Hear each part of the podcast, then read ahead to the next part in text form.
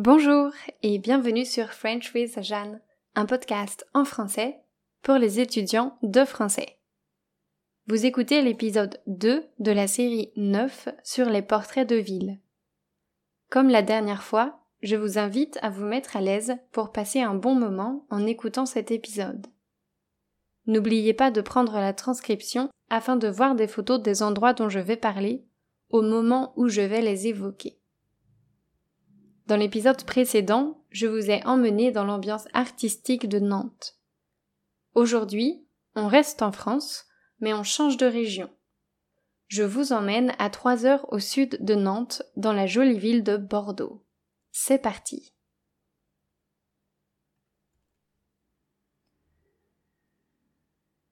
Quand on entend Bordeaux, la première chose qui vient à l'esprit, c'est le vin. Et c'est tout à fait correct. La ville est entourée de vignobles. C'est l'une des régions qui produit le plus de vin en France. C'est un véritable symbole national, et même mondial. D'ailleurs, un nouveau bâtiment a ouvert ses portes à Bordeaux en 2016. C'est la Cité du Vin. Présentée comme un lieu culturel unique au monde, cette Cité du Vin propose aux visiteurs d'en découvrir plus sur cet alcool, à travers une approche immersive et sensorielle. Je ne peux pas vous en dire plus, car je ne l'ai jamais visité. Par contre, j'ai vu le bâtiment quand il était en construction, et je peux vous dire que le premier sens qui est exploré par cette cité du vin est bien celui de la vue. En effet, l'architecture du bâtiment évoque l'âme du vin ainsi que l'élément liquide. Sa forme rappelle à la fois celle des pieds de vigne, le vin qui tourne dans un verre, et le fleuve de la Garonne, qui traverse Bordeaux. Un endroit original, donc, que je ne manquerai pas de visiter lors de ma prochaine visite à Bordeaux. Tous les deux ans, la ville organise aussi son festival du vin. Cette fête a lieu l'été et permet aux visiteurs de découvrir et déguster du vin du monde entier. Malheureusement, je ne suis jamais allée à ce festival qui a pourtant une excellente réputation. Pendant le reste du temps, le vin occupe une place plus discrète dans la ville. Vous en trouverez néanmoins dans chaque bar. Vous pouvez aussi aller visiter le charmant petit village viticole de Saint-Émilion dont la cité médiévale est inscrite au patrimoine mondial de l'UNESCO.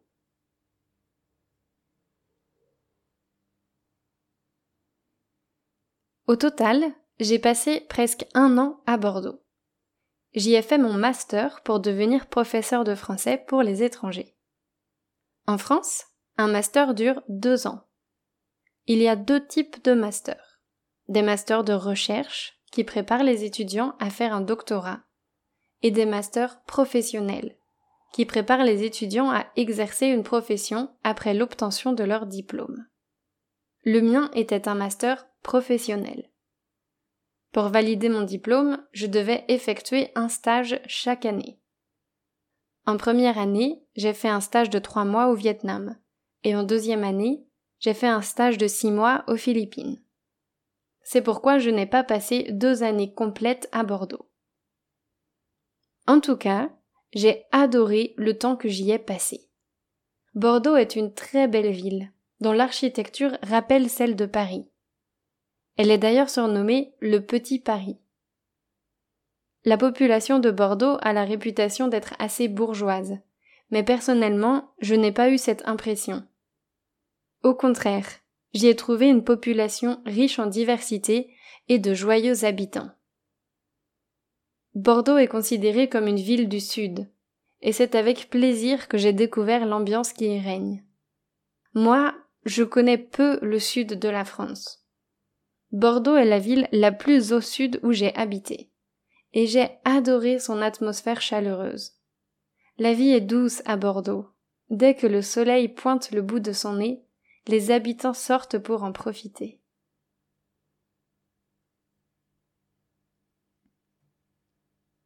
Le centre-ville de Bordeaux s'étend tout autour de la rue Sainte-Catherine. C'est une très longue rue piétonne. Une rue piétonne, ça signifie qu'elle est interdite aux véhicules à moteur. Seuls les piétons et les vélos peuvent y accéder. Elle fait plus d'un kilomètre. Cela fait d'elle la plus longue rue piétonne et commerçante d'Europe. Entre nous, ce n'est pas une rue que j'aime beaucoup. Elle est toute droite et bordée d'immeubles de taille moyenne, de trois ou quatre étages, et d'une succession de magasins. Je n'ai jamais été fan de shopping, alors il est normal que je n'aime pas particulièrement cet endroit. Le week-end, il est presque difficile de marcher dans cette rue tellement il y a du monde.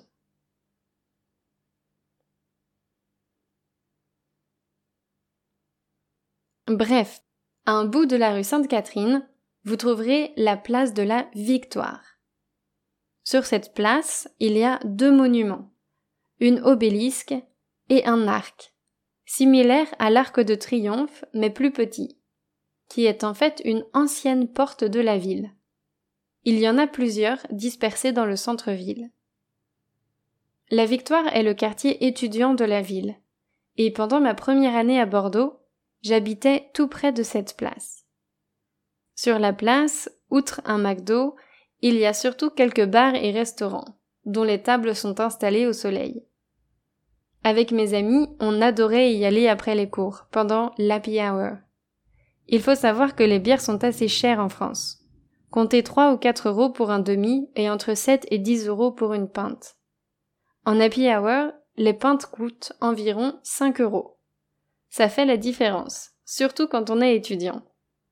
C'est donc un quartier plutôt jeune et festif. À l'autre bout de la rue Sainte-Catherine, vous arriverez sur la place de la Comédie. Cette large place est également piétonne. Deux bâtiments massifs se font face.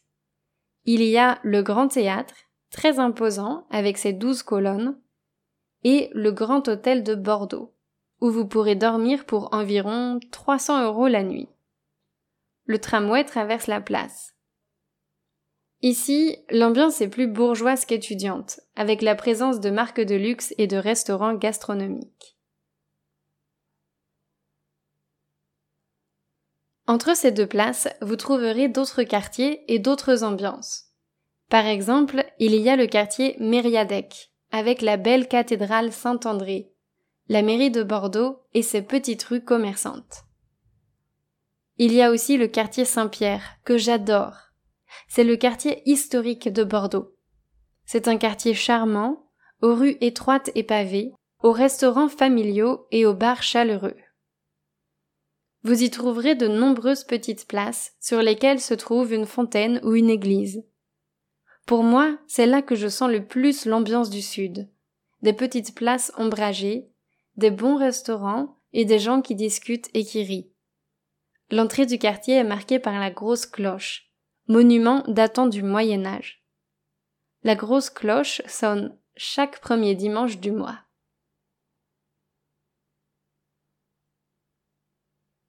Enfin, le dernier quartier du centre-ville qui vaut le détour, pour moi, est le quartier Saint-Michel. C'est un quartier plus populaire, qui n'a pas toujours bonne réputation. Dans cette partie de la ville, vous entendrez des langues exotiques car c'est le quartier d'accueil des populations migrantes. Là encore, vous trouverez une place avec une imposante basilique. Mais le quartier Saint-Michel est surtout connu pour ses brocantes, qui envahissent l'espace chaque week-end. J'adorais m'y promener quand j'habitais là-bas. L'un des plus gros marchés de la ville est aussi situé dans ce quartier. Il s'agit du marché des Capucins. C'est un marché couvert qui n'est ouvert que le week-end. Vous pourrez évidemment y trouver fruits et légumes, mais aussi fruits de mer, fromages, spécialités des îles, d'Espagne ou d'Italie. Un régal. À l'intérieur, plusieurs bistrots accueillent les visiteurs sur des mini-tables toutes collées les unes aux autres. Ambiance conviviale assurée. Quand mes amis étaient venus me rendre visite à Bordeaux, nous avions acheté à manger au marché des Capucins, et nous étions ensuite allés manger sur les bords du fleuve. Faire un pique-nique en pleine ville. Quel bonheur. Et oui, il y a un dernier endroit dont je veux vous parler. Ce sont les bords de la Garonne. La Garonne, comme je l'ai dit avant, c'est le fleuve qui traverse la ville. C'est un gros fleuve. Le pont de pierre qui relie ces deux rives est massif. Mais le plus bel endroit sur les bords de la Garonne, c'est évidemment la place de la Bourse. Oui, encore une place. Celle-ci est la plus célèbre de la ville. C'est même l'emblème de Bordeaux. Selon Wikipédia, cette place est l'une des œuvres les plus représentatives de l'art architectural classique haussmannien français du XVIIIe siècle. Je pourrais vous la décrire, mais je vous invite plutôt à chercher une photo de cette place. En quelques mots, sa symétrie est élégante et majestueuse, surtout la nuit, lorsque l'éclairage met son architecture en valeur. En plus de ça, ces façades régulières se reflètent dans un miroir d'eau. Dans l'épisode précédent, j'ai expliqué ce que c'était, car Nantes a depuis peu installé un miroir d'eau devant le château. Celui de Bordeaux est présent depuis 2006, et c'est en fait le plus grand du monde. Cette partie de la ville est appelée les quais de Bordeaux. C'est un lieu de détente pour les Bordelais et les touristes, qui viennent se promener sur les bords de la Garonne quand il fait beau. Ici, pas de restaurant ou de bar, seulement un chemin qui longe le fleuve et qui est réservé aux piétons. C'est un endroit où j'aimais beaucoup me promener.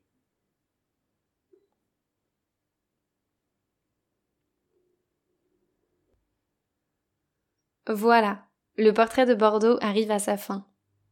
Bien sûr, il reste encore mille choses à dire sur cette élégante ville française. Mais le plus important, pour moi, est de vous la présenter à travers le prisme de mon expérience. En tout cas, si vous prévoyez un voyage en France, je vous conseille vivement de ne pas vous limiter à Paris. Les grandes villes françaises ont toutes leur propre personnalité et elles valent la peine d'être visitées, au moins autant que la capitale.